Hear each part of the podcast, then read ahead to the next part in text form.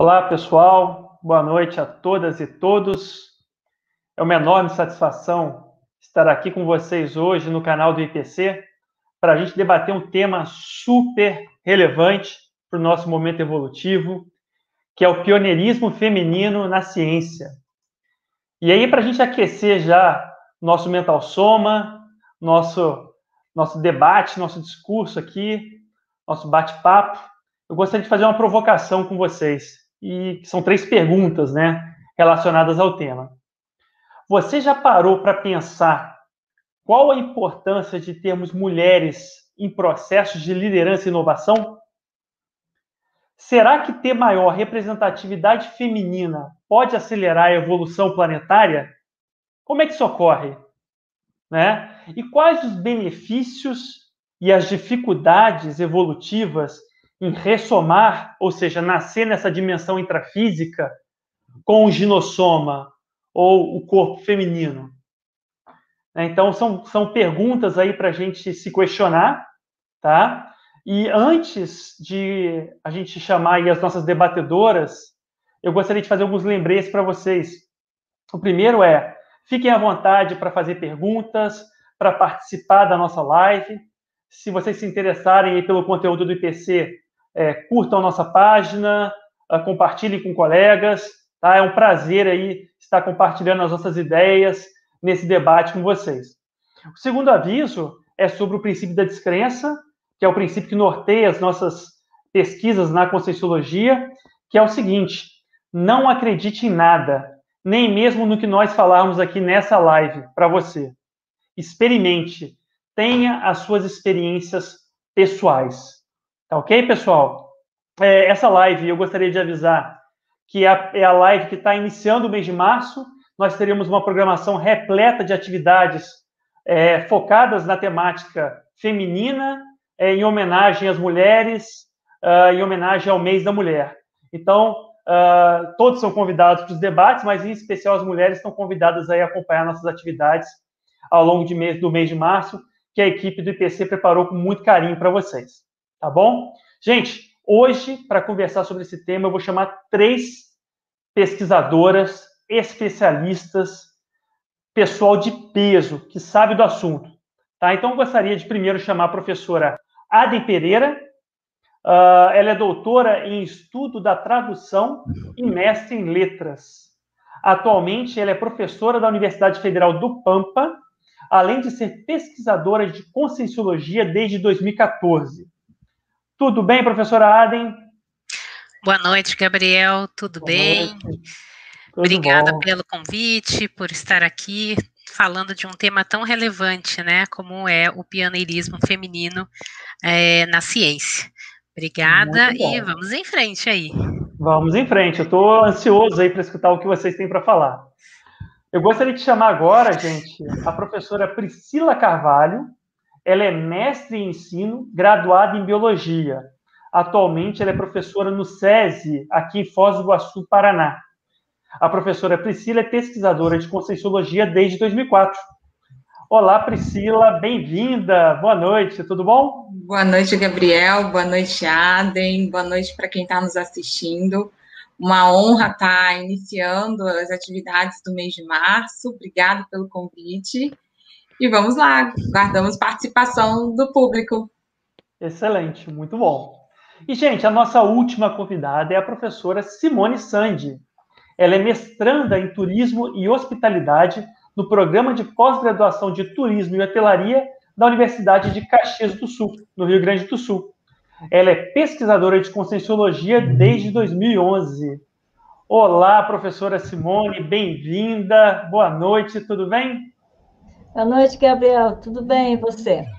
Tudo é ótimo. Um prazer, um prazer, estar aqui com vocês, né? Obrigado pelo convite, né? Estar dividindo aí o debate com a professora Aden e Priscila. E, pessoal, boa noite também. E contamos aí com a contribuição das suas perguntas aí, que daí a gente consegue direcionar o debate de acordo com o interesse de vocês. Sabe que o assunto é bastante amplo, né? A gente pode pegar por qualquer viés aí. Então, é vamos lá. Aí. E lembrando, gente, eu acho que foi legal que a professora Simone trouxe, a live foi feita para vocês, tá? Então vamos participar aí com, com o máximo possível de, de troca de ideias. Gente, além das professoras serem altamente qualificadas profissionalmente, elas também têm em comum o fato de todas serem tenepsistas, ou seja, praticarem a técnica da TENEPS. Elas são autoras de diversos artigos científicos e verbetes da enciclopédia da Conscienciologia. Então, estamos hoje sendo prestigiados aí com essa turma de peso. Eu vou começar nosso, nosso debate, nosso, nossa troca aqui com uma pergunta que eu gostaria de direcionar para a professora Adem. Uh, professora, quais exemplos de mulheres nós podemos encontrar na história que podem inspirar as intermissivistas, ou seja, aquelas mulheres que participaram de um curso intermissivo, tá, na último, no último período antes de renascer, né, e que estão assistindo a nossa live? O que, que você pode trazer para a gente aí? Então, pessoal, para a gente começar né, o nosso debate aqui, eu procurei trazer historicamente, que faz parte dos meus estudos, pelo menos três é, grandes destaques aí de mulheres que foram inovadoras, vanguardistas na sua época e que abriram o caminho, né, para hoje a gente ter uh, uh, o aspecto científico aí valorizado é, uh, através das mulheres. Então, a primeira delas seria a Hildegarda Bingen, né? Ela nasceu na Alemanha, é, bem ali naquele primeiro, primeiro século ali, né, da era moderna, e ela era uma monja beneditina, né? Ela, ela era é, parapsíquica, ela era compositora, poetisa, dramaturga, e ela realmente contribuiu aí com os estudos, porque ela já naquela época ela foi bastante estudiosa da natureza da mulher.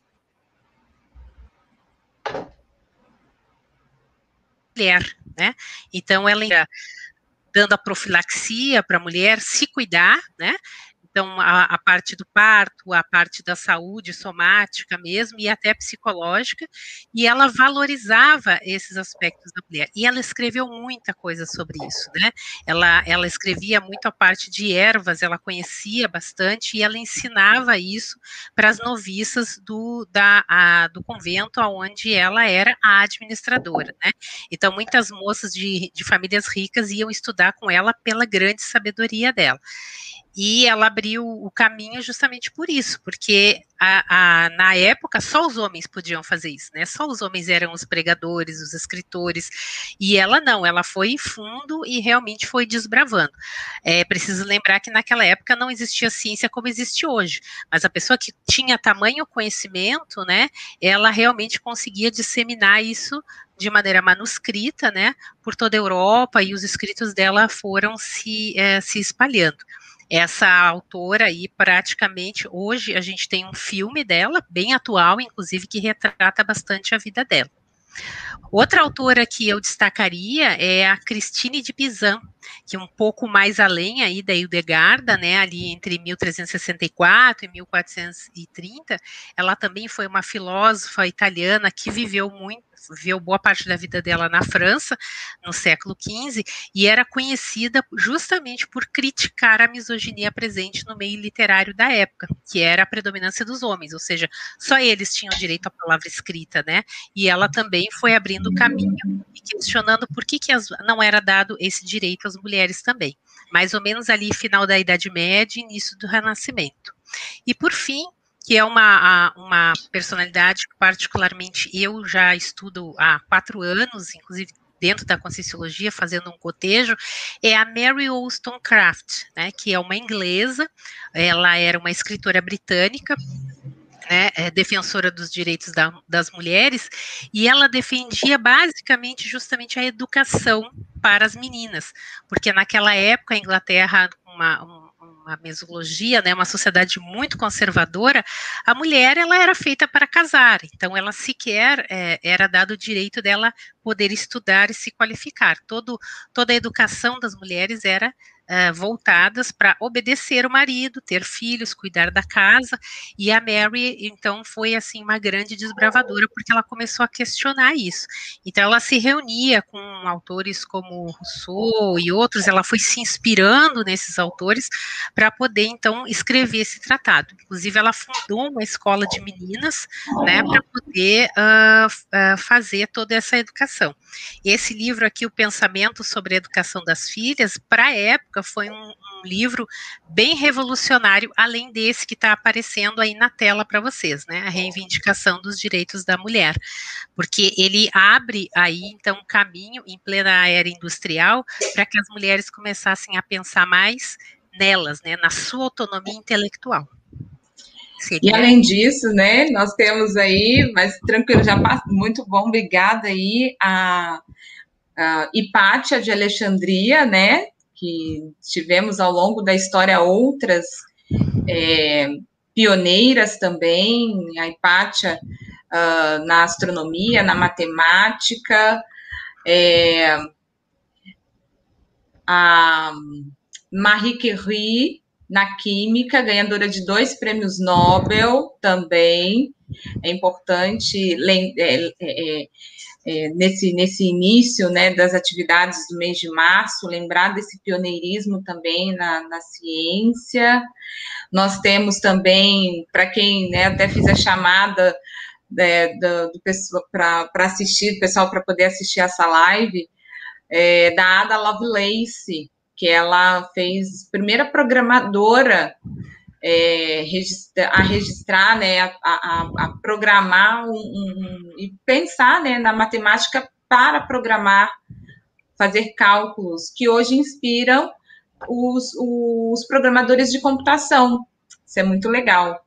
A Ed Lamar, lindíssima, todas são muito bonitas, né? Mas a Ed é, é a não sei se pronuncia assim, mas a Edilamar, ela foi uma atriz hollywoodiana e nas horas vagas, e não tem só ela não, tem outras cientistas mulheres é, na, em Hollywood que, e, que fazem pesquisa, mas ela é, foi pioneira na pesquisa com o, transmissão sem fio, por ondas, e hoje, se nós estamos aqui nessa live alguns ou por celular, ou pelo notebook, é, tem participação, grande participação dessa cientista. E, é, e por último, né, eu gostaria de destacar também uma física que é a Catherine Johnson, que ela a, trabalhou na NASA, fez um trabalho incrível realmente, era uma das computadoras humanas, mulheres negras que faziam parte lá de calcular a mão para o homem ir à Lua. E hoje ela tem sido muito falada, ela e todas as, as outras computadoras humanas recebem nosso reconhecimento aí. Até Pri, se tu me permite, tem um filme, pessoal, não sei quem gosta de filmes, tem a, ela Estrelas Além do Tempo fala da Catherine Johnson. Sim. foi ali na Primeira Guerra Mundial, assim, de 1918, nesse período ali, que mostram três mulheres negras ainda, que ainda a dificuldade de mulher entrar na parte do, da matemática, dos cálculos na NASA, né? Que ainda era um tempo que os banheiros eram é, construídos fora da, da estrutura, mostra muito bem esse filme ela também era negra, então ela tinha dificuldade dupla. Muito bom assistir esse filme aí, eu recomendo. Só, só lembrando. Hidden Figures. Só lembrando que sábado nós teremos então o Cine Debate no nosso canal, referente a esse, exatamente esse filme, professora ah, Simone. Então, aí, ó. Estamos conectados aí. Sim, todos convidados. Gente, uma coisa que me chamou a atenção né, na apresentação dessas pesquisadoras é assim que a maior parte delas é, são, tem umas muito antigas, né, século XI, século XII ali, né, outras mais um pouco mais recentes, mas o que me chamou a atenção é que elas viviam muito, né? Imagina no século a, a, a Hildegarda, ela viveu 81 anos no século XII. Gente, quem vivia 81 Isso, anos no século XII? Ou seja, mostra que Exato. elas realmente elas estavam muito à frente do seu tempo, né? Foram realmente Sim. pessoas assim que tiveram um desempenho na ciência extraordinário. E você sabe, Gabriel, tem até um cosmograma. Se o Thomas puder nos ajudar, acho que ele é o último slide do nosso, da nossa apresentação, que retrata é uma pesquisa que saiu recente dentro desse processo de pandemia, uh, que as mulheres elas têm tido uma resposta muito melhor é interessante você tra trazer essa questão. As mulheres têm, têm, têm. Não, é o, é o último, por favor, Thomas. Não, então não é o último. Pera, desculpa. Uh, mas, enfim, depois você pode. É... A gente acha depois aí o slide. Ok, ok, tranquilo. É, o que, que acontece? É, a resposta da, do soma feminino para a Covid. Então, eles estão estudando, mas é, é, existe essa, essa possibilidade realmente do soma. Isso, obrigada! Existe, então, essa reportagem é de 24 de novembro do ano passado, e traz aí, é um mistério para a ciência, mas os homens morrem mais. E aí, por que será, né? Até, é, na reportagem traz, em geral, mulheres são, é, vão com mais regularidade ao médico, fumam menos, lavam as mãos com mais frequência, em contraste com os homens, né? Então. Muito bom. Gente, então vou continuar aqui com as nossas perguntas e gostaria de direcionar a próxima pergunta então para Priscila. Sim. Priscila, como é que a gente pode relacionar esse contexto histórico que a gente comentou agora com os processos que ocorrem na atualidade, né, com o contexto atual? Existem mudanças em curso? Já tivemos progresso? Pouco? Muito? O que, que você acha? Então, até trazendo né, esse, esse cosmograma, mas tem outros também.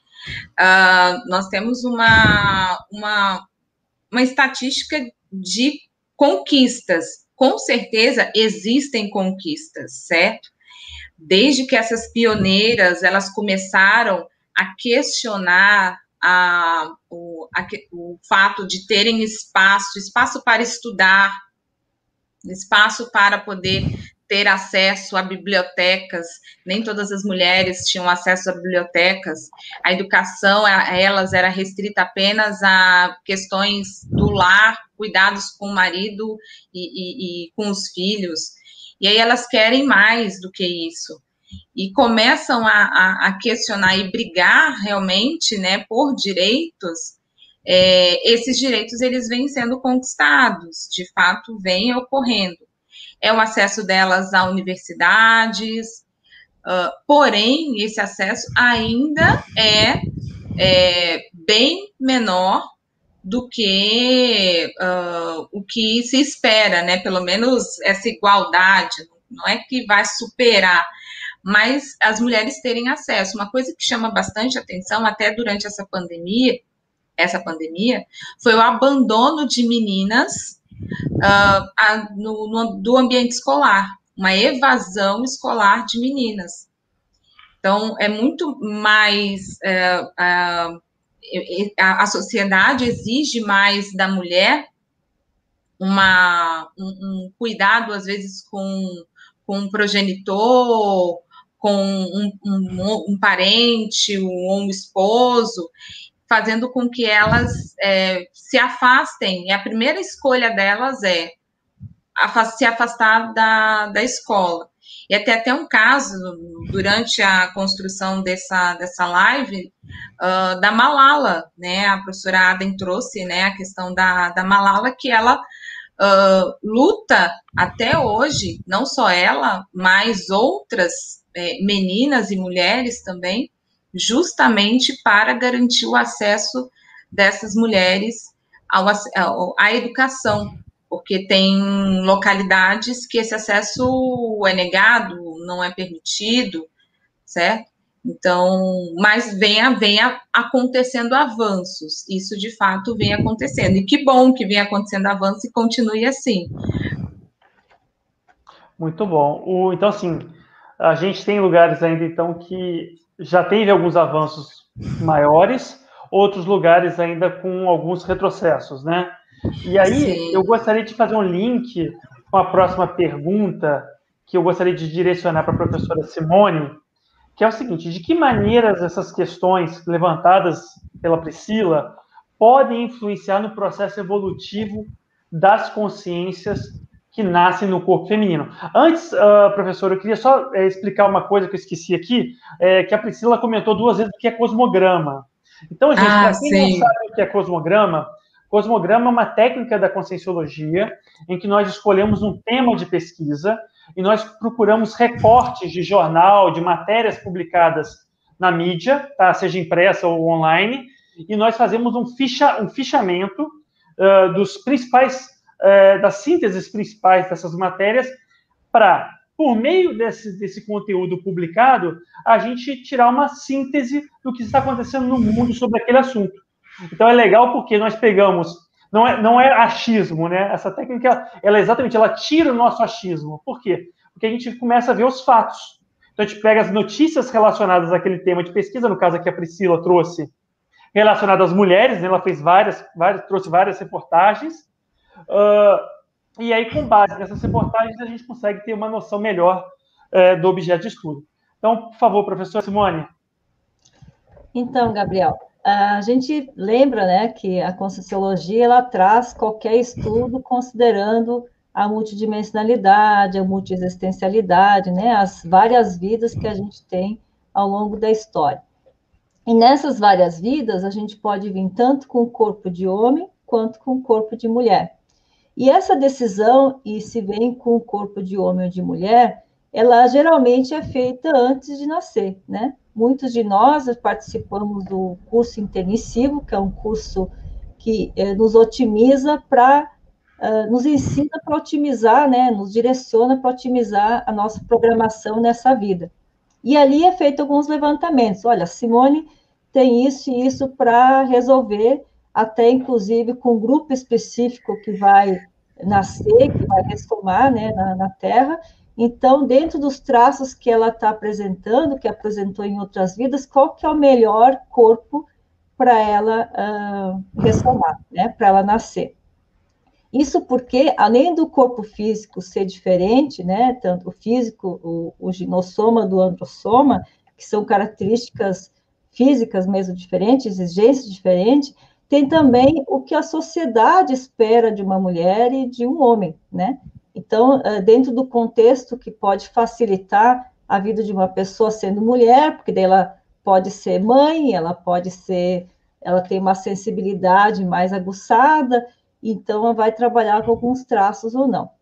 E nessa uh, uh, que é, uh, troca, né, de, de homem ou de mulher, também tem uma, as questões de interprisão, né? O que que, ah, por exemplo, assim, eu fui homem em outra vida e posso ter sido uma pessoa machista enquanto homem, em que eu não considerava as mulheres uh, dentro das prioridades.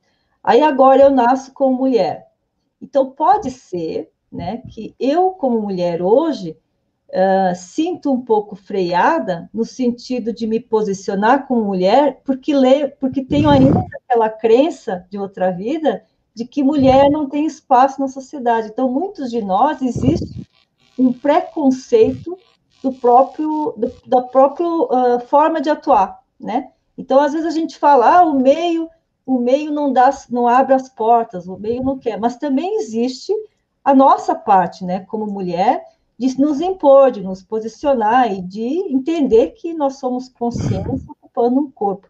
Até eu estava estudando, Gabriel, as, as, o que tem na internet, né, das, das mulheres que entraram na medicina, eu até estudei a partir do, da Idade Média, e é muito estranho tu, tu, tu, tu, tu ver escrito a primeira mulher a fazer isso, a primeira mulher negra. Então, se tu pensar como consciência, esse tipo de informação não deveria existir, né? A Hildegarda, né, ela foi, uh, como a, a, a Aden falou, muito importante ali, que escreveu até livros botânicos e tal. Não deveria existir informação que foi uma mulher que fez isso, entendeu?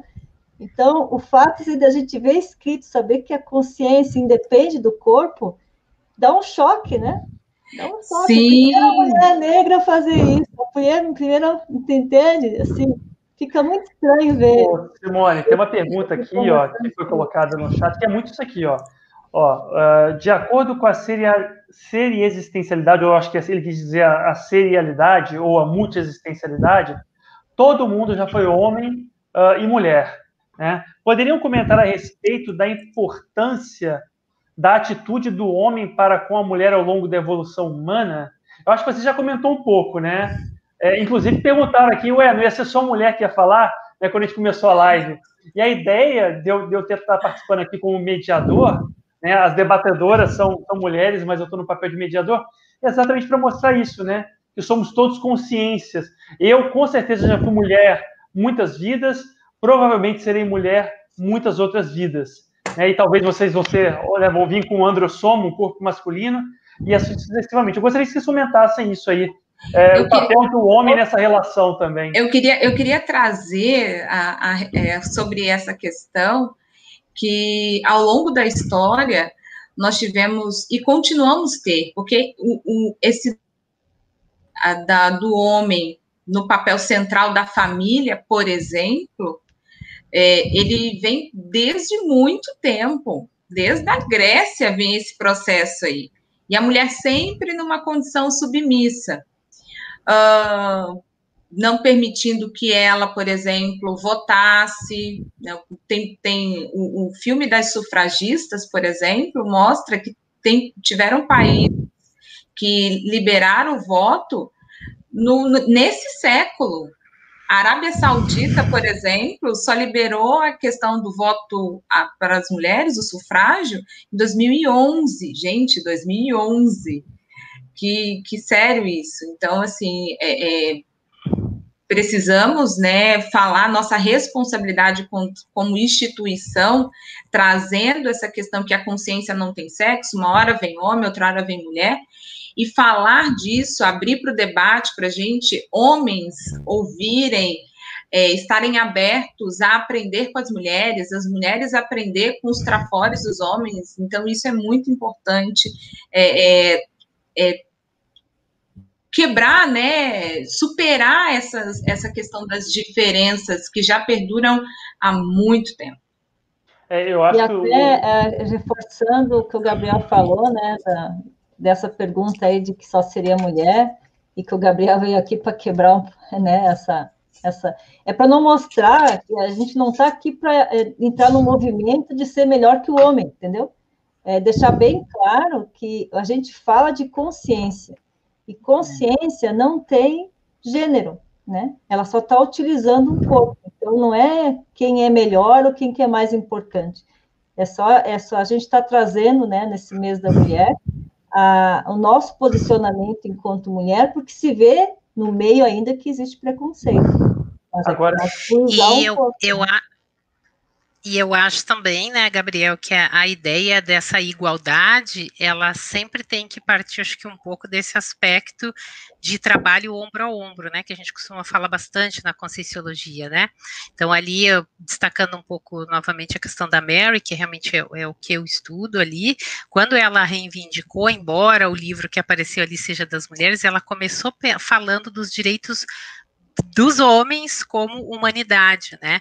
Então ela nunca quis, tanto que ela disse assim: eu não desejo que as mulheres tenham é, poder sobre os homens, mas sobre si mesmas. Essa é a frase mais destacada dela. Se você colocar na internet, é o que mais aparece, porque ela realmente defendia assim: se a mulher tiver educação igualitária como o homem tem, ela vai ter as mesmas oportunidades e, portanto, ela vai conseguir avançar intelectualmente, seja na ciência, nas várias ciências, né, na literatura, nas artes, o quanto ela quiser.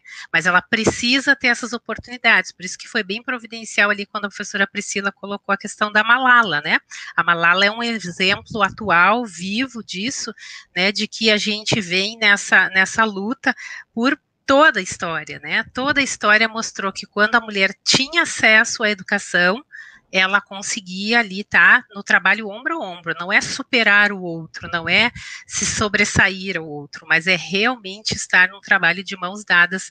E se a gente tiver esse processo, essas oportunidades, eu acho que a gente tem aí um, um bom trabalho conjunto, né, para levar a humanidade num patamar evolutivo muito mais evoluído aí, né, muito mais avançado, perdão.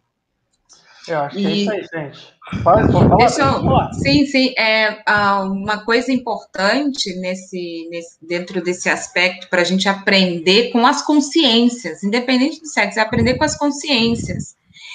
O soma, se a gente escolhe um soma, é, para ressumar, é, é, se deve a uma questão até de planejamento que provavelmente nós fizemos antes de renascer para cumprimento de uma programação de vida. Então, tudo tem um porquê. O soma masculino, ele vai ter é, características, por exemplo, muito focado, me corrija se eu estiver errado, Gabriel, você que está aqui mediano, mas é focado, é objetivo, uh, tem, tem é, o processo da... É, a própria força física, né, Priscila? A força física também...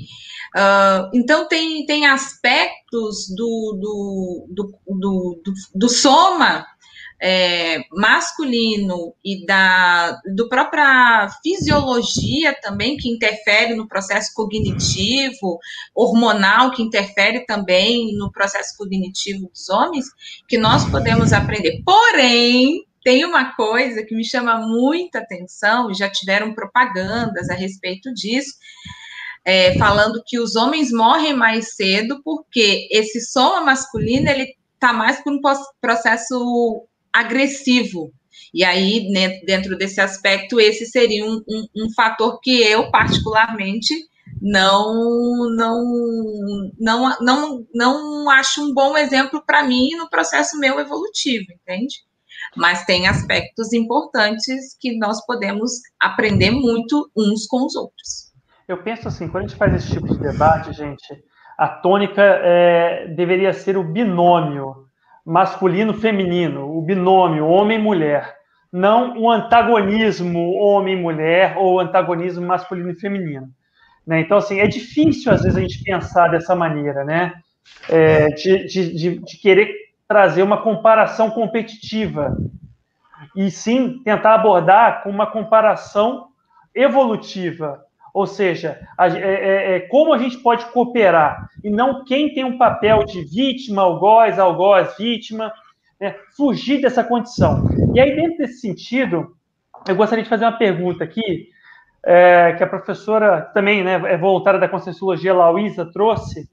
Quais os traços que as professoras consideram mais interessantes, proporcionados pela oportunidade de ressomar em ginossoma. Ou seja, para as professoras, é, o que, que vocês consideram de mais interessante do ponto de vista da evoluciologia, da oportunidade de estar com um corpo feminino nessa vida? Eu acho que tem a ver com determinação, persistência, né? Porque, é, pelo menos no momento atual, talvez esperamos que no futuro estejamos em outra condição, né? É, mas no momento atual é sabido já da condição da mulher dentro do, do, meio, a pressão do meio discriminativa, então ela tem que, ter que ter um traço mais de determinação, persistência, é, de, de, multifuncional, né? Porque até esses tempos estava vendo uma reportagem das, das mulheres diplomatas, né? Que tem poucas mulheres diplomatas no Brasil uh, em comparação com os homens, que elas falaram que que uh, elas uh, é muito difícil, elas têm que fazer o papel delas e mais um pouco para poder ser reconhecido. Então, tu vê, o homem, ele faz a função dele, generalizando, né, não é em todos os lugares, faz a função que, que pede o cargo e ele já é reconhecido. E a mulher tem que fazer a função que pede o cargo e mais um pouco, ela tem que extrapolar um pouco. Então, isso tem que ser um trafor, de ela ser persistente e de ela uh, assim, não desistir, né? E, e ser posicionado, eu diria também. Um monte. Deixar eu gostaria um de. eu gostaria de trazer que tem uma coisa que me chama muito atenção quando a gente começa a pesquisar a respeito desse soma, do porquê que eu escolhi nascer num soma feminino, que é a, o processo da, da assistência natural, é um processo de acolhimento, de mãezona, de maternagem. Eu sou professora hoje. Então, esse trafó da maternagem, que é inato, ou seja, eu não tenho filhos, mas eu trago isso de forma muito presente, as mulheres têm isso de forma muito presente, porque ela pode gerar uma criança, ela pode ter uma gestação. Eu utilizo essa condição para poder fazer outros tipos de gestações. É, escrita, ou mesmo na sala de aula, uh, utilizando esse soma. Por isso que eu coloquei o contraponto. Então, assim, tem aspectos do, do soma masculino que são importantes, na convivência a gente aprende muito, mas tem aspectos do soma feminino que eu vejo que são muito importantes também. E da onde que vem isso? Isso vem da própria testosterona, da testosterona, não, desculpa, da, do proge, da progesterona e do estrogênio. Então, a produção desses dois hormônios femininos, eles desencadeiam, então, essa, essa, esse processo de acolhimento, de cooperação, e, que, que, que é, é quase que inato da mulher nesse sentido, entende? É, no meu caso, eu destacaria a questão do parapsiquismo, né? Uh, não que o homem não tenha, muito pelo contrário, né? Todos temos parapsiquismo, mas me parece que quando a mulher coloca em voga as suas intuições, a sua telepatia, a sua capacidade de empatia com o outro através das energias, uh, das próprias emoções, né, que são mais abundantes aí que a gente tem o processo do psicossoma de alguma maneira é, mais manifesto, né? Acho que a gente pode falar assim. Uh, destacando novamente ali, quando eu coloquei essas, por que, eu escolhi essas três uh, personalidades que me chamaram a atenção, porque elas têm isso em comum. Todas elas têm algum desenvolvimento parapsíquico. Então, assim, elas literalmente faziam verdadeiros downloads, né? Do extrafísico para falar sobre determinados temas é, da sua própria manifestação, para estimular isso também nas mulheres. Então, assim, pensar que se a gente tem a nossa capacidade parapsíquica hoje, ela pode nos ajudar e muito no processo da intelectualidade, né? Eu não, é, é, e aí pensando bem num, num, dos pilares da Conscienciologia, quando eu estou escrevendo um livro, eu não estou escrevendo sozinha, né? Eu tenho a extrafisicalidade atuando comigo ali, e a mulher já tem essa sensibilidade, talvez aí um pouco mais aguçada. Volto a dizer, não discriminando os homens, mas a gente vê até nas salas de aula dos cursos da Conscienciologia o quanto que isso vem, e aí sim, aí acaba havendo um sinergismo ombro a ombro ali, porque aí os homens olhando aquilo ali, eles, ah, mas eu também tenho esse fenômeno, eu também tenho aquele, e a gente começa numa troca ali, a gente passa a entender como que se manifesta, por exemplo, o processo da telepatia num homem, e como que se manifesta o processo de telepatia numa mulher. Então, aí a, a importância do, do, estudo, da autopesquisa, que a gente tanto fala na Conscienciologia, para poder trazer isso à tona e estudar como que um ginossoma funciona parapsiquicamente como que um androssoma funciona, e como que esses dois podem se complementar quando a gente está falando de parapsiquismo. Então, eu vejo que é, é, uma, é uma fonte rica de estudo, e, e é bom saber que todas nós aqui, inclusive o Gabriel, Gabriel, claro, estamos nessa caminhada, né? A gente está produzindo aí gestações conscienciais, que a gente chama, né? Justamente mostrando esse aspecto parapsíquico multidimensional, né? De como que nós nos manifestamos, seja porque escolhemos um androssoma, seja porque escolhemos um ginossoma. Eu queria trazer interessante o que a professora Adam trouxe, porque as pitonisas lá na Grécia eram mulheres, né? Então, elas, é, o processo do parapsiquismo delas não eram homens para poder estar tá lá no oráculo de Delfos, né? Eram mulheres. E o, hoje, é, se nós, se nós é, é, pegarmos ao longo da história, observar essa questão e desse pioneirismo vários. Ah, tem uma, uma situação muito interessante, por exemplo, o Einstein recebeu os louros lá, recebeu o prêmio Nobel e tal, mas boa parte dos cálculos que, que, que fez para a teoria da relatividade ser apresentada à sociedade foi a esposa dele, tanto que ele depois, ele reconheceu depois e deu o prêmio para ela. Ou seja, é, até que ponto boa parte dessas ideias captadas, produzidas, gestadas consciencialmente por essas mulheres foram fruto desse parapsiquismo, entende? É, extremamente, que às vezes é um parapsiquismo impressivo, mas aí quando a gente, nós estamos numa instituição como o IPC, que é, é, motiva a gente, nos incentiva a desenvolver o parapsiquismo com foco de materializar ou acessar ideias inatas que estão aí que o Platão fala no mundo das ideias, né? O mundo das ideias está aí e captar essas informações a partir do parapsiquismo e colocá-las em prática. Então, observar como que as mulheres fazem isso, fizeram isso ao longo da história e como que elas continuam fazendo isso, acho que é um ganho para todos nós. Excelente. Falando até... disso, fala aí, pode falar, Simone. Não, eu estava pensando enquanto a, a Priscila estava falando dessa, desse trabalho ombro a ombro, né, que vocês já mencionaram, que é bom o homem e a mulher estarem juntos para unirem traços trafórios, né, das características de cada um para poder uh, desenvolver melhor até a programação de cada um, né? Uh, que no passado, como não era dado em algumas, uh, alguns países, acho que a maioria, não, não se cogitava dar prêmio Nobel para a mulher, eles davam prêmio Nobel para os homens que trabalharam com ela. Aí eu fiquei pensando, isso aconteceu com a Chen Xiong-u, é, ela não recebeu o prêmio Nobel. Não. Quem recebeu, quem recebeu foi os colegas homens que, que participaram dela. Então, tu vê, é, ela, ela também fez o que fez em função deles, porque foi uma parceria, né? Só que ela que deu o start da, do, do, do dessa teoria ali, que a, a Rosa... experimento E só deixa eu terminar, é, porque que eu comecei... Sim, sim, pode falar na questão do como é, eu fiquei me perguntando como é que sentiu o homem recebendo o prêmio, prêmio Nobel, Nobel, Nobel. Se ele não foi prêmio Nobel, se ele não foi o propositor, né?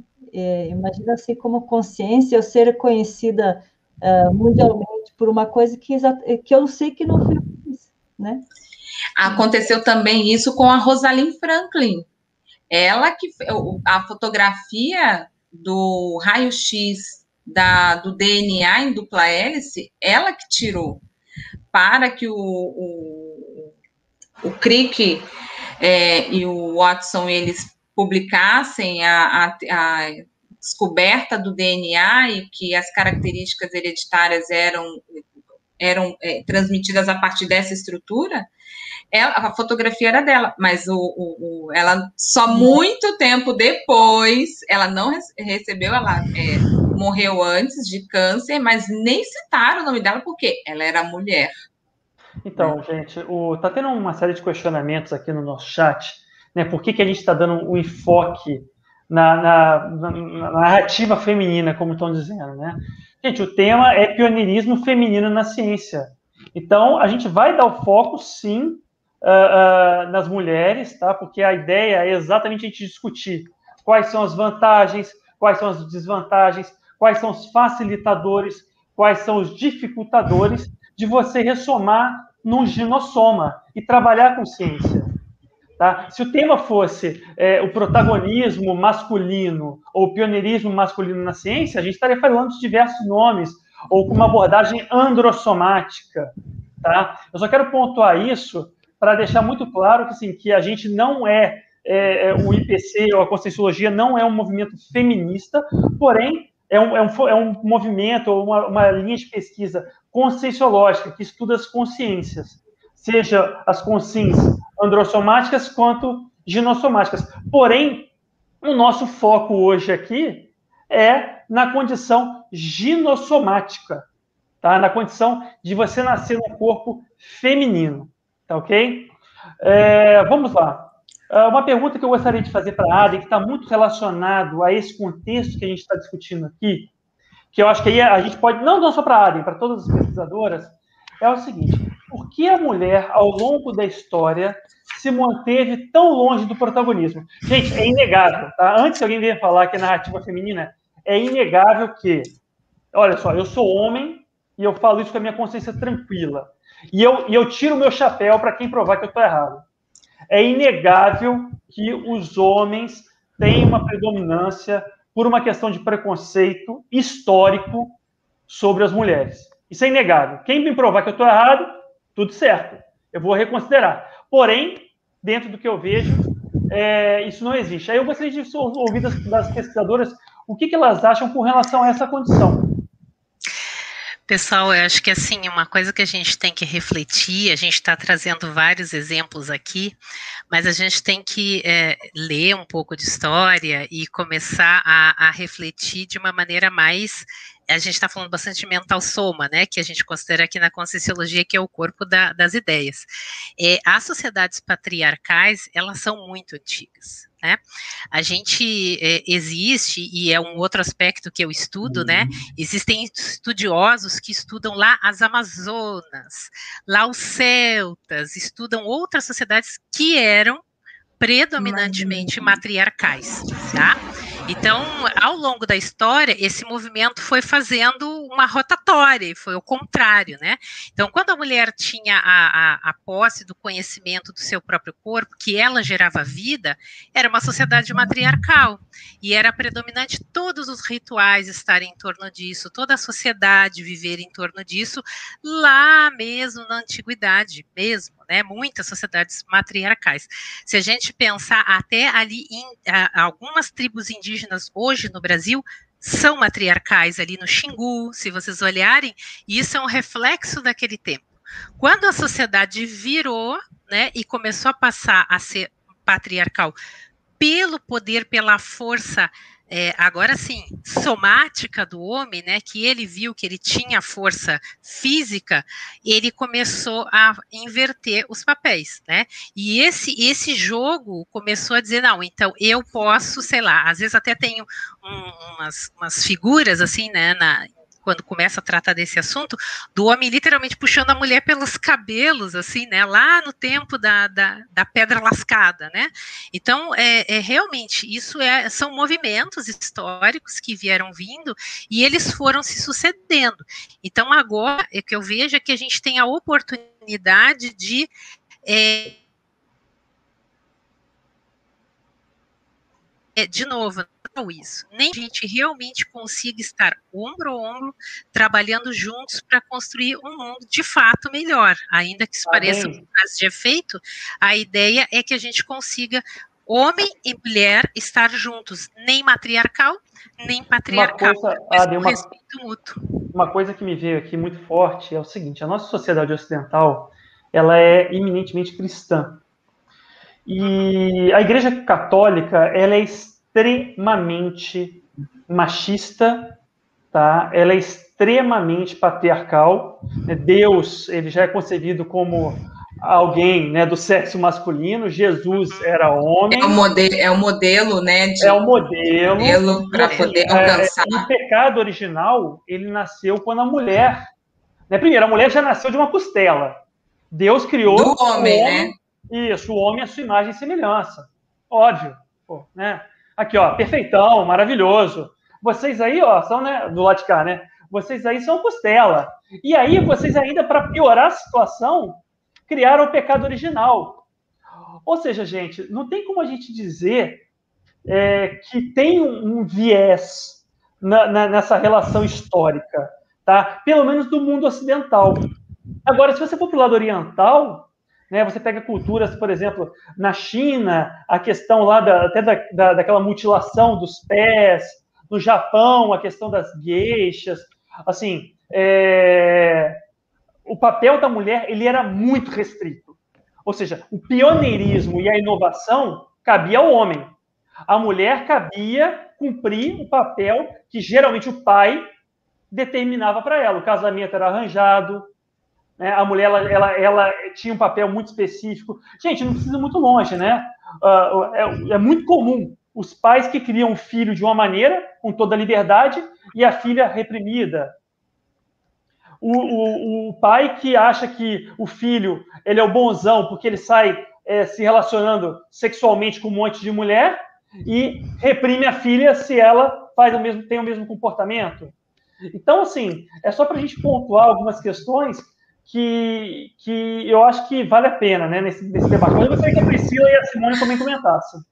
Não, e vale a pena, sabe por quê, Gabriel? Vale a pena? Nós, como uma instituição, que esse, esse vídeo vai ficar gravado. De repente, para a próxima existência, o que, que, o, que, que o IPC, o que, que uma instituição conscienciocêntrica é, deixou de gestação consciencial para as consciências, por mais que seja pequeno essa fala, né, de, do alcance desse debate, mas é, a gente precisa falar, a gente precisa, no, precisamos nos posicionar com relação a isso, certo? Ju, é, é, frente às consciências que também já dessomaram a respeito e que de repente estão presas ainda num padrão que, ó, você provavelmente vai nascer em vários corpos e assim reflita aí o processo e até para quem está nos assistindo que vai nos assistir depois. Então é muito interessante e muito importante é, é, nós debatermos o tema, falarmos a respeito desse de todo esse processo, né? E deixar esse, essa informação gravada. Né? Priscila, vale a pena talvez comentar aí uh, o cosmograma que você trouxe, né? A gente poderia apresentar aqui alguns cosmogramas ah, para a gente ter uma panorâmica um pouco do assunto, né? Baseado no, no, que a mídia nos diz, né? Vamos lá, ó. É desse ano, ó, 14 de fevereiro. Olha os dados aqui, gente. É, a organização, né, a ONU, mostra que no mundo 35% dos estudantes em áreas de ciência, tecnologia e engenharia são mulheres. Ou seja, elas não têm é, é uma, um, uma pergunta, né? Uh, até que ponto, se nós pudéssemos favorecer, se a nossa sociedade tivesse, é, é, desse condições para essas mulheres é, terem acesso a conhecimentos que às vezes são restritos apenas aos homens, é o caso das engenharias ou das ciências. Uh, elas poderiam acessar essas ideias, com a partir desse parapsiquismo, desenvolvendo parapsiquismo, acessar essas informações e de forma criativa ajudar a sociedade, trazer mais qualidade de vida, porque geladeira, Wi-Fi, computador, programação e tal, veja quantos exemplos até o absorvente, gente, absorvente, foi uma mulher que, que inventou. Então, assim, é muito interessante nós, nós é, é, como, como é, sociedade, nós darmos condições para que essas mulheres ou essas consciências que ressomam é, nos, nos corpos femininos, elas possam cumprir com as suas programações existenciais certo? Pri, e... Deixa eu só, só acrescentar uma coisa aí que eu achei interessante num documentário que eu vi, é que a, a, a, isso aconteceu também, eu lembrei de mim de pequena, que quando tu vai pensar no que fazer quando crescer, você pensa assim, não, mas aquela profissão tem mais homem, aquela, porque assim, tu não tem referência feminina. Sim. Então, ah, justamente em alguns setores que não tem referência feminina, é que deveria ser mais incentivado, que nem você está falando agora, porque passa que ninguém fala que não é para mulher, mas como se vê só homem, a mulher teria que, ela se sente quase assim, não vou me, me posicionar. Aventurar, né? né? É, vou me desgastar um monte e talvez eu não consiga entrar nesse espaço. Então, acaba não, não tomando iniciativa, né? É, Por exemplo, profissões. Atenção, Priscila, é questão assim: é, nós temos mais mulheres do que homens, né? Acho que 51 ou 52% da população mundial é, é, composto por mulheres. E a gente tem apenas 35% né, no, no mundo é, desses estudantes é, nessas áreas especificamente. Mas eu imagino que talvez em outras áreas também, né? Talvez em nichos muito específicos que as mulheres têm maior preponderância. É, e por exemplo, esse preconceito, né? Para a área de enfermagem, mais mulher Pedagogia, Isso. mulher. Engenharia, ciências, homem. Entende? Por que essa divisão? Porque, e às vezes é importante ter um enfermeiro homem. Por que, que né, existe. Assim, a gente tem que entender que todo mundo tem trafor, né? E considerando assim a conscienciologia, ou seja, o estudo da consciência, que a consciência ela não tem sexo, né? É, a gente tem uma condição somática específica o ideal seria talvez a gente juntar esses trafores que vocês comentaram. Eu anotei alguns aqui, né? Vocês colocaram determinação, a maternagem, um, uma sensibilidade para a psíquica maior. A gente conseguir fazer trabalhar em equipes né, multidisciplinares, homens, mulheres, lado a lado. Né? Então, assim, eu acho que, que o caminho, é, digamos assim, é, que seria mais evolutivo e melhor para sociedades, né, seria essa condição. E outra coisa legal é o seguinte: que aí isso também enriqueceria muito a condição ginossomática, né? Porque eu imagino assim, baseado no que a gente já discutiu até agora, vocês têm desafios muito maiores, no sentido assim de às vezes ter que se, afirmar, né, de ter às vezes um certo preconceito, ou seja, eu brinco, né, a minha área de pesquisa, eu sou das ciências sociais aplicadas, né, eu sou é, pesquisador em administração. É, um físico e um matemático, você pega um paper lá, um artigo de um físico e de um matemático, ele não precisa necessariamente fundamentar tanto algumas teorias, porque é muito mais aceito na própria academia. Agora, se pega um, um cientista social, alguém da área da sociologia, das ciências sociais, o cara tem que ficar justificando um monte de coisa antes de entrar de fato na pesquisa. É por quê? Porque tem um certo preconceito. Tem gente que fala que administração, por exemplo, não é ciência. Tem gente que fala que ciências sociais não é ciência. Então, às vezes, é, a gente tem que ter muito mais, digamos assim, rigor científico do que às vezes alguém da, da medicina, por exemplo. Você pega um artigo da medicina, duas páginas, está lá o artigo. Você pega um artigo da administração ou das ciências sociais, 12, 15 páginas.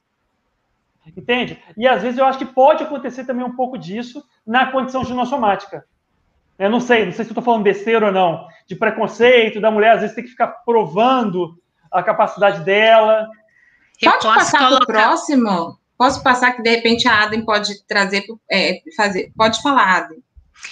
Então, a, eu gosto sempre de trazer os exemplos, porque na, na, na, universidade onde eu trabalho, ela não é diferente, né? Eu concordo aí com Gabriel, porque nós temos um, um setor que é das engenharias, por exemplo, nós temos o setor que é mais da, do que a gente chama de área de humanas, né? E eu vejo que tem um desafio bastante grande para as meninas que estão nas engenharias, né? É, você vê que tem poucas professoras mulheres nas engenharias do que tem, por exemplo, na minha área, que é a área de letras, que predominantemente é de mulheres, e que poderia ter mais homens, né? Por isso que a gente está falando da questão da igualdade, né? Porque a, a, é, o, que, o que é interessante que o pessoal questiona é isso, sim,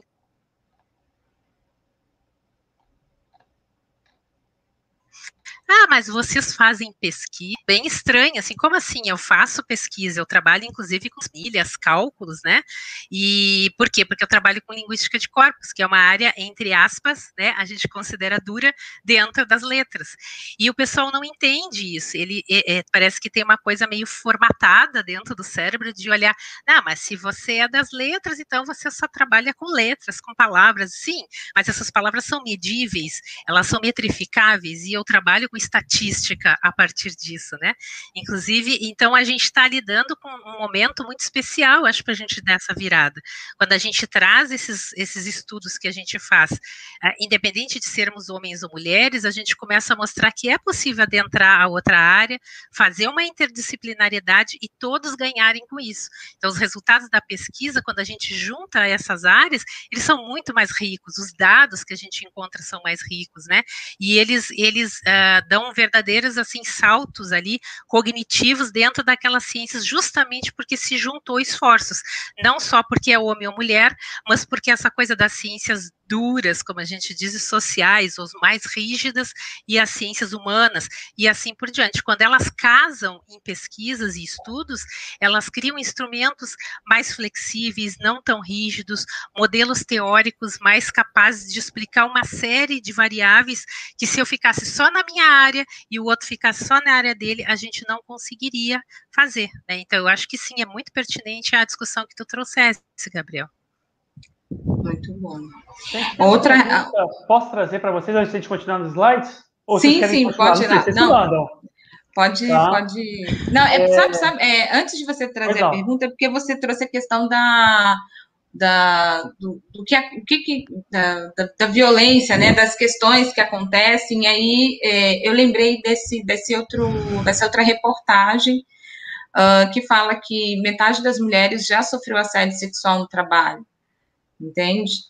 Provavelmente eu já sofri, infelizmente. Não sei se a Aden e a Simone já, já sofreram, mas uh, isso é, é, é, gera né, um, um, vários, vários, vários transtornos, vários pro problemas para a mulher por conta desses assédios, né? Gente, 15% pediram demissão. E as outras 35% que, que que, que não passaram né, nessa condição? E, e assim, não dá para minimizar uma situação dessa, né? Provavelmente elas sentiram que elas não iam ser levadas em consideração, né? É uma possibilidade. Gente, a pergunta aqui é a seguinte, ó, parabéns pelo tema. Até que ponto essas diferenças de gênero são conscienciais, biológicas ou sociais? É uma pergunta interessante. Olha, pode, pode falar, sim. Pode falar.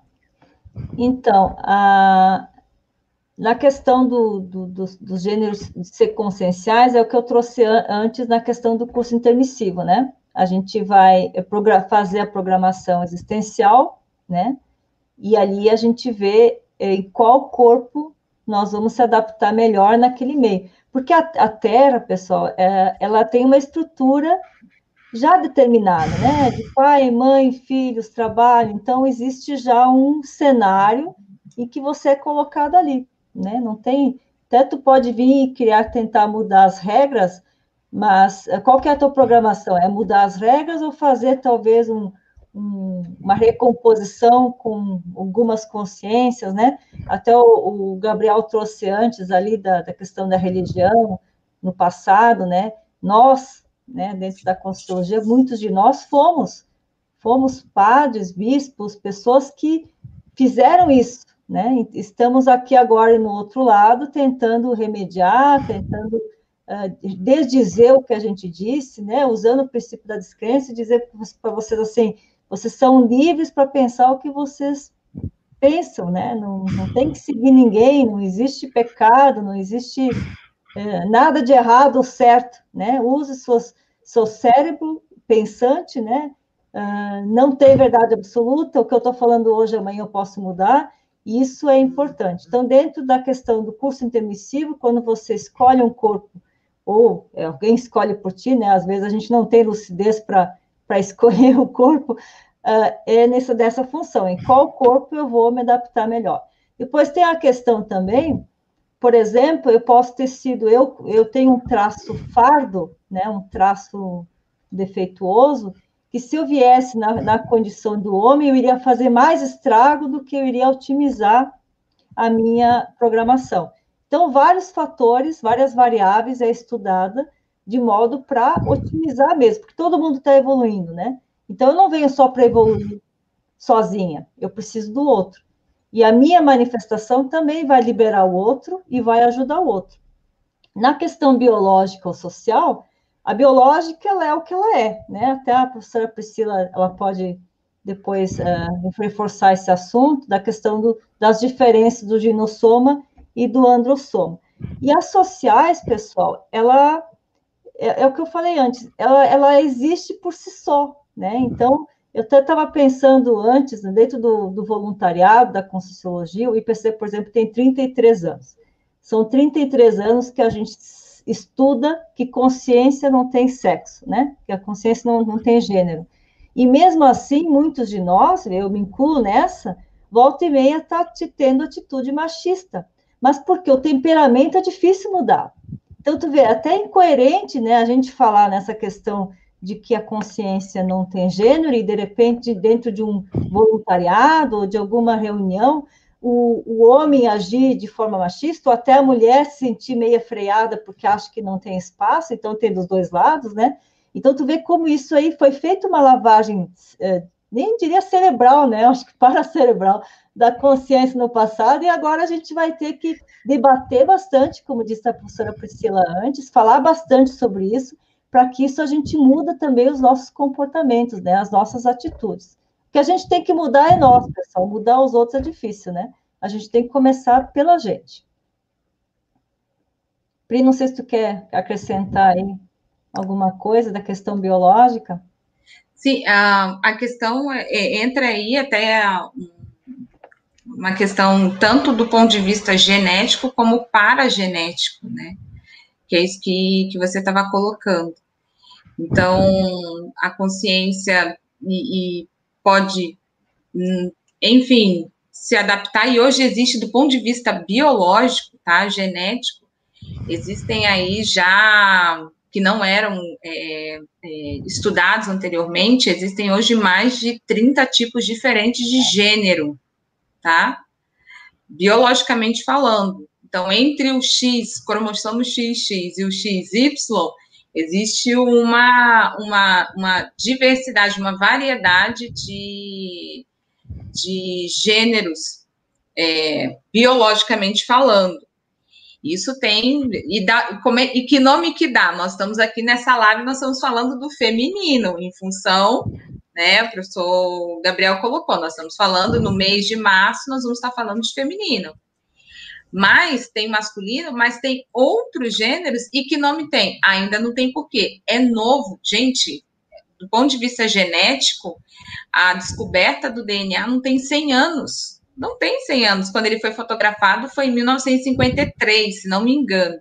1953. Então, assim, ó, super recente toda essa pesquisa, entende? Mas é importante estudarmos, entendermos isso justamente para quê?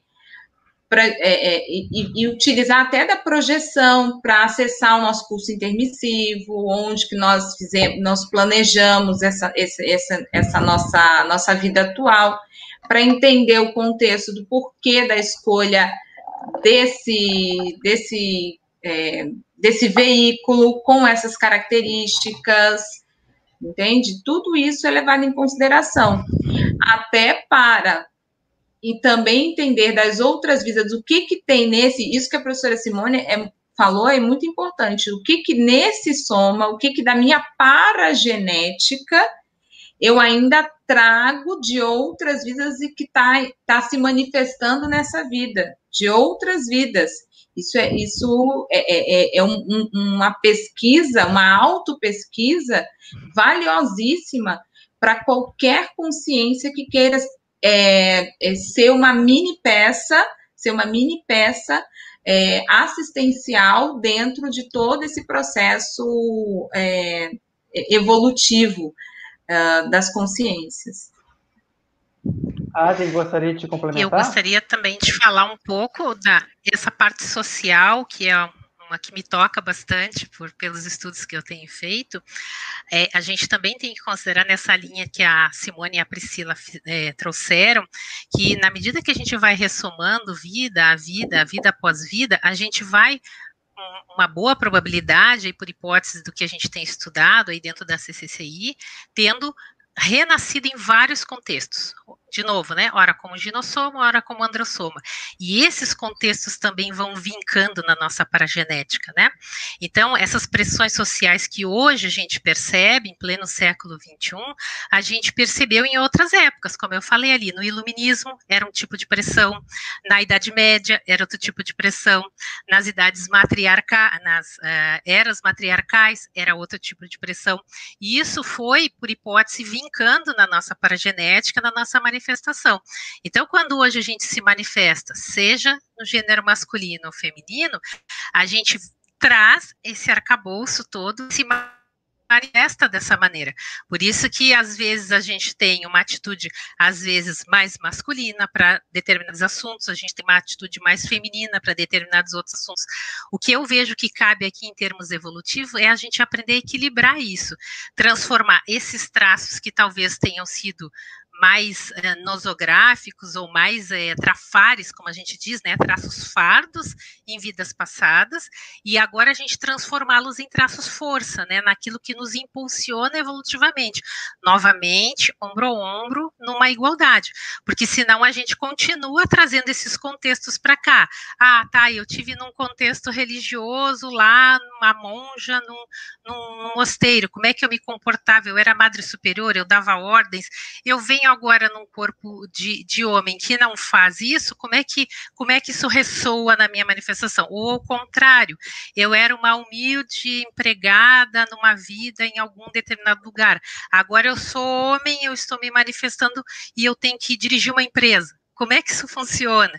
Então, assim, a gente aprender a lidar com esses processos psicossomáticos que vêm sendo marcado vida após vida, para que isso otimize de fato a nossa manifestação. Tenhamos escolhido vir homem, tenhamos escolhido vir mulher e otimizar da melhor maneira isso para que a gente consiga de fato impulsionar os grupos evolutivos que estão ao nosso redor, seja porque somos do Ocidente, do Oriente, que isso também é outra divisão que a gente vem carregando. Quem me disse que eu não nasci na China, que eu já não nasci na Europa, que eu já não nasci na, na África, como homem ou como mulher, isso está na minha manifestação, nos meus gostos, gostos por comida, por filmes, por cenas, coisas que me tocam. Então, avaliar isso através da autopesquisa é não acreditar no que a gente está dizendo aqui, é ter as suas próprias experiências e fazer com que isso, como que isso reverbera dentro de mim e como que eu exteriorizo a minha manifestação de uma maneira mais homeostática, mais equilibrada e pró-evolutiva para todos, né? Porque é isso que a gente fala sempre, né? É sempre para todos, é o melhor para todos, na atual conjuntura social, é, consciencial e até biológica mesmo. Agora, gente, tem uma pergunta aqui que eu achei bem legal, que é pedindo a casuística de vocês. Né? Então, aqui, ó, se puderem, professoras, mencionar as facilidades e dificuldades que encontraram no caminho educacional de vocês, e se puderem aprofundar e comentar os ganhos evolutivos por ter renascido mulher nessa vida. Então, agora eu gostaria que vocês fizessem aí uma anamnese é, ao vivo, né? Uma anamnese consciencial ao vivo do que vocês encontraram de facilidade e dificuldade do ponto de vista, assim, eu acho que a gente está falando do pioneirismo na ciência, né? Vocês todas são pesquisadoras, então acho que a gente poderia fazer um recorte um pouco mais na vida acadêmica ou na vida conscienciológica, como pesquisadora da conscienciologia também, Tá? Quais foram os ganhos evolutivos que vocês acham que vocês tiveram por terem renascido mulher nessa vida? Olha, eu, é, começando aí, dentro da minha família, eu nasci numa família mais patriarcal. Eu fui criada, né, é, que me deu muita revolta, para cuidar do marido, fazer comida para o marido, tentar limpar a casa para o marido, e tinha tempo da, do enxoval. E eu fui muito rebelde com isso, né? Eu cresci dizendo que eu não ia casar porque isso me incomodava demais. Então, isso gerou um conflito íntimo muito grande, porque hoje, né, estudando a consciologia, eu entendo que eu, no curso intermissivo, tendo feito curso intermissivo, eu vim numa família que eu tinha que respeitar, né, pela também a questão religiosa, que a gente tinha que respeitar o pai e a mãe, que uh, eles eram uh, o modelo, né, o que sabiam mais. E, e, isso então eu fui, eu fui, eu cresci até a adolescência nessa questão de, de submissa e revoltada, porque dentro de mim tinha uma coisa de impulsionar ser diferente. Então, a, até que eu saí, então eu saí do meio, fui viajar, e isso me ajudou muito, porque a pressão do, da energia da família, né, que a gente chama pressão holopensênica, diminuiu, e eu consegui me identificar com aquilo que eu pensava dentro de mim com outras pessoas, né, que aquilo que eu pensava também era normal, né, não era o contrafluxo, tinha gente que pensava que nem eu. Então, eu entendo que uh, se eu nasci nessa família, é porque eu sou do mesmo ninguém nasce numa família que não tem ressonância, né? A gente nasce numa família do mesmo grupo, que a gente fez a mesma coisa, a gente pertenceu ao mesmo grupo. A diferença é que eu tendo feito o curso intermissivo, eu vim para mostrar para eles o diferente. Diz, olha, agora eh, a gente vai falar diferente. Homem e mulher têm as mesmas e, e são iguais assim, né? Tem as mesmas oportunidades, as mesmas possibilidades. O homem também tem que saber se virar, ele também tem que fazer comida, ele também tem que limpar a casa, ele também ele não pode ficar dependente da mulher. Aliás, ninguém deve ser dependente de ninguém. Então, eu tive que sair, né, é, reconstruir isso dentro de mim, voltar para casa e ser o exemplo. Então, uh, eu, eu acho que a facilidade de eu ter nascido mulher é que eu tive que passar por esse papel de que provavelmente no passado eu também fui do, do patriarcal, né? uh, entender o outro lado, me posicionar e ser exemplo para o grupo que é afim. Eu não sei se eu consegui colocar minha ideia aí, só para deixar também espaço para as colegas se colocarem. Aí, ah, dentro da academia, realmente, eu sempre, né, sempre quis estudar, sempre, né, é, é, sempre foi prioridade para mim, né, enquanto para minha família talvez era mais voltado para o trabalho, Então, eu também nisso tive que me posicionar e, e fazer um curso que eu queria, porque também eles queriam impor uma outra, o que, o que mais dava dinheiro, né? E eu também queria fazer uma coisa que me desse satisfação. Então, sempre foi uma, um, um avanço, né, da, de, de, reciclagem intraconsciencial, e ter que me posicionar, ao mesmo tempo também ter essa pacificação e, e conquistar meu espaço, então, e vamos que vamos, né? Mas eu consegui, pessoal, é possível que se quem alguém já teve numa situação parecida antes, é só dizer que não desistam. Eu queria trazer que, assim, para mim, nessa vida, a questão do mental soma é, tem sido um, um, aporte tanto é, para o pro processo meio de, de soma destrambelhado, né? Eu acho que eu já, já tive vidas, com certeza, né? Tive vidas com em somas masculinos, em somas femininos, mas nessa vida, no, na minha trajetória de vida educacional, a educação formal ela foi importantíssima para o meu processo de organização. No meu processo, ter nascido nesse soma tem me trazido muitos, é, muitos é, liberado grupos por conta desse feito assistência, estou conseguindo fazer assistência a determinados grupos por conta desse soma feminino. Uh, e para poder conseguir fazer essas recomposições, fazer essas assistências, o que tem me ajudado muito, para mim foi um divisor de águas, foi ter feito mestrado.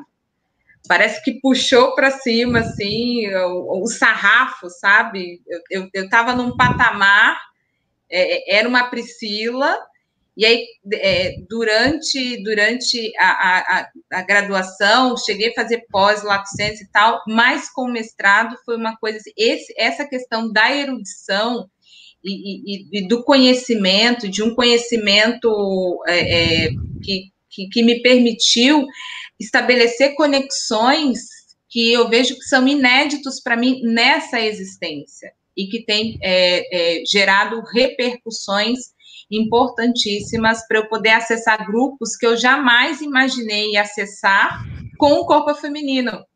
Entende? Então, isso foi muito importante. Eu posso falar dentro da minha trajetória, é, no meu caminho aí educacional. Concordo contigo, Pri. É... Eu não sou mestre ainda, mas ter entrado no mestrado é um divisor de águas na questão de autonomia mental somática. Então, é, no meu caso, eu também nasci numa família em que, claro, né, o pai estava ali para para proteger todo mundo e tinha bem uma, uma, atitude assim. Mas o interessante, eu sou a única mulher, os outros dois são, são meninos, né?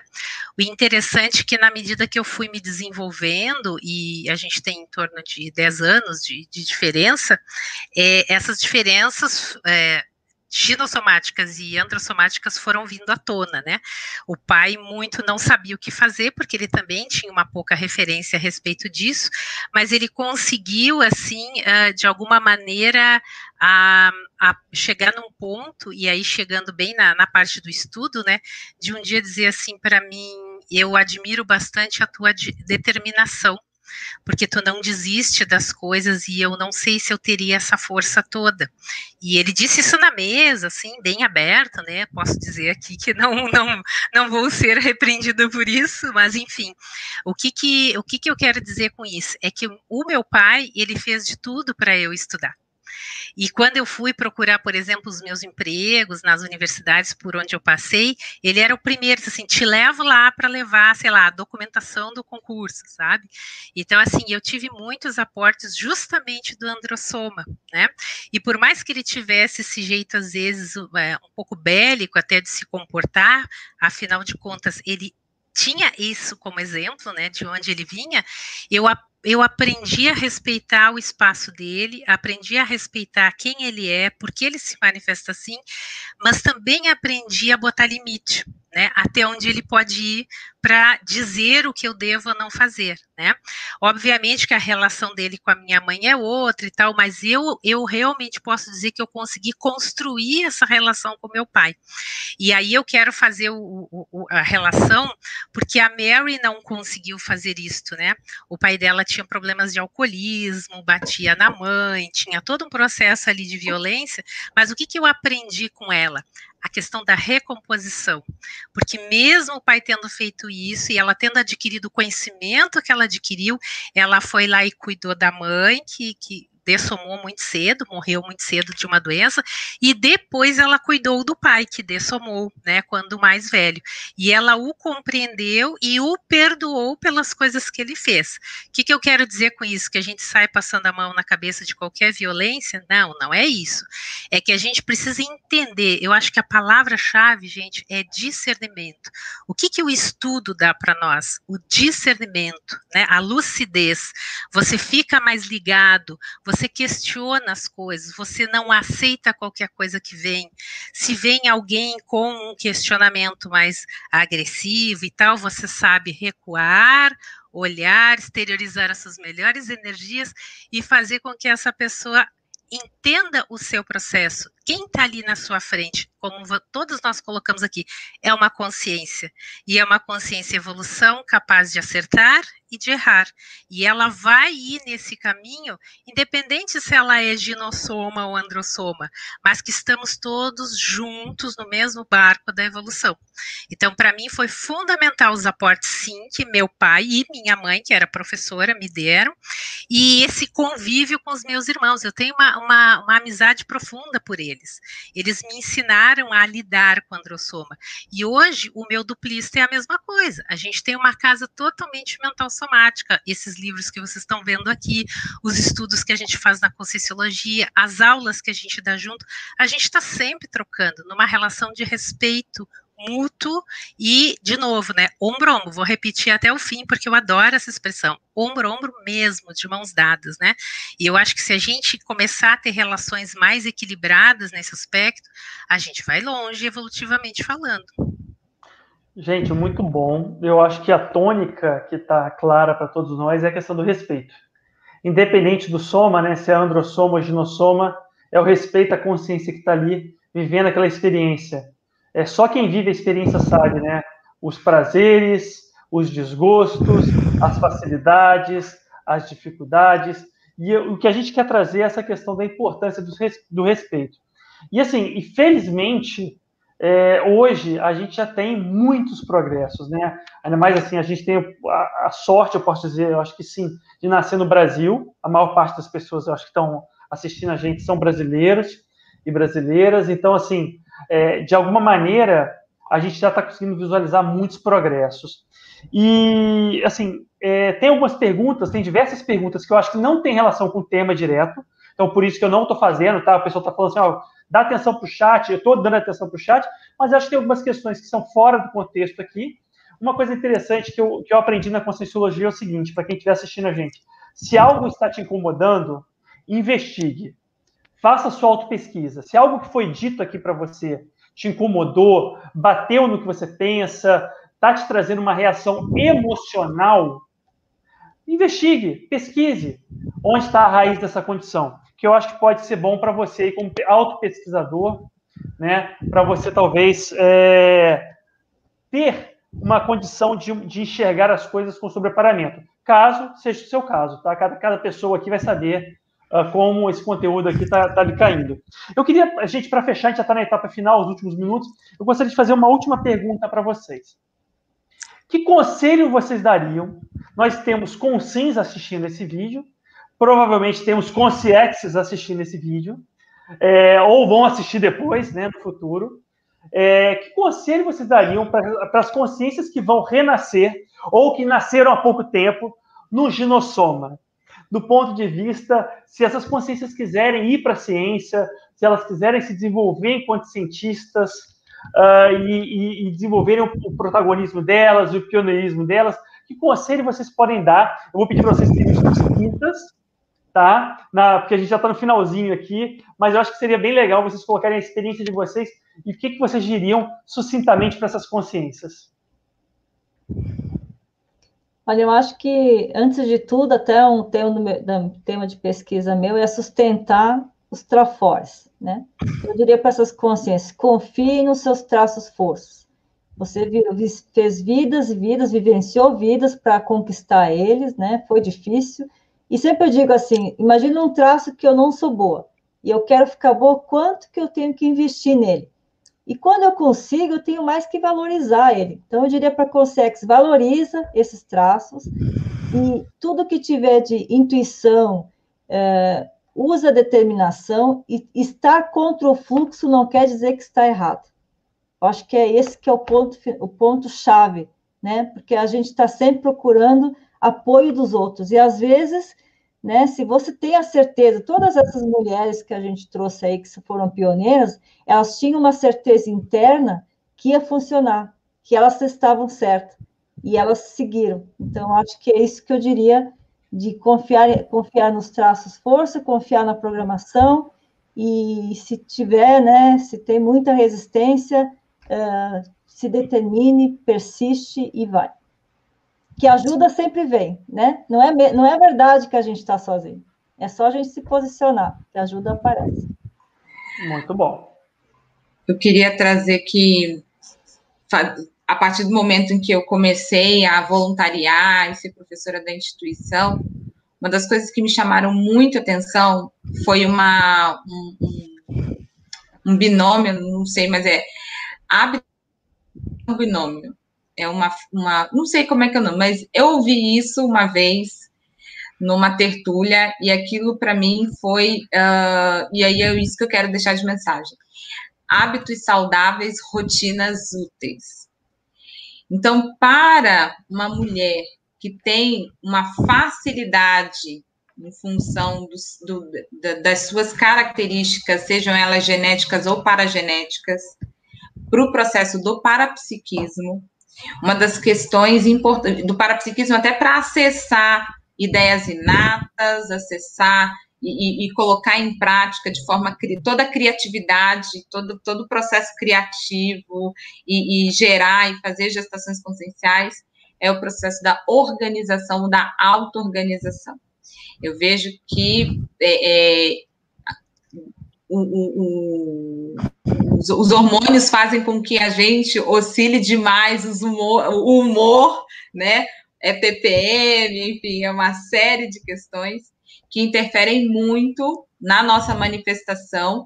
E uma das coisas importantíssimas que eu posso deixar aqui registrado é hábitos saudáveis, hábitos saudáveis, rotinas úteis, é, do ponto de vista da auto-organização consciencial. Seria isso. Bom, eu deixaria sem dúvida a questão da autopesquisa. Para mim, assim, é, foi a minha senha quando eu entrei na Conscienciologia, ainda dizia isso outro dia na aula de, de pacifismo lá que a gente está dando, né? E a gente trabalha a autopesquisa, ou seja, conheça-se, conheça seu, seu soma, seu energossoma, seu psicossoma, seu mental soma, seja você homem ou mulher, tenha escolhido um ginossoma ou androssoma, e realmente entenda como que você funciona, porque na hora que você entender como você funciona, você consegue fazer isso com os outros, você consegue ampliar sua interassistência, e sem dúvida, você vai contribuir contribuir para a evolução de todos, sejam mulheres, homens, não importa, em qualquer sociedade, em qualquer sistema uh, patriarcal, matriarcal, não importa o que vem aí pela frente, a autopesquisa é tudo, o autoconhecimento é tudo, porque a partir dele você constrói caminhos é, e você tem mais, como eu disse, lucidez, discernimento, enfim, é, é autoenfrentamento, na, como eu gosto de dizer em sala de aula, nas veias e nas paraveias, para você é, valorizar o que você já trouxe e adquirir aqueles traços que ainda precisam ser adquiridos para melhorar você e ao, tudo ao seu redor. Seria isso. Excelente, gente. Bem, então eu gostaria de agradecer a participação das pesquisadoras Professora Adem, muito obrigado. Professora Priscila, muito obrigado. E professora Simone, muito obrigado. Eu acho que foi um debate muito rico, né, vários pontos de vista. E eu gostaria de fazer um convite aqui para quem está assistindo o nosso, nosso vídeo. Nós temos agora, no, nos, nas próximas semanas, alguns cursos introdutórios do IPC, e eu faço aí é, um highlight, né, um destaque para o curso Vida Multidimensional, que é, que é sexta, sábado e domingo, começa no dia 5 de março, e o curso Bases para Evolução, que começa no dia 14 de março, é um curso de um dia. Uh, maiores informações vocês podem ver aí no site uh, do Eventbrite, conforme o pessoal aqui do, do nosso suporte técnico colocou. Eu agradeço a todos também pela participação, a nossa equipe técnica, e eu gostaria mais uma vez de dar os parabéns às nossas mulheres que ressomaram no Ginossoma pelo seu mês aí que está começando com muitas atrações. Obrigado, pessoal. Boa noite e até a próxima. Obrigado, pessoal. Obrigado. Boa noite. Boa noite. Boa noite.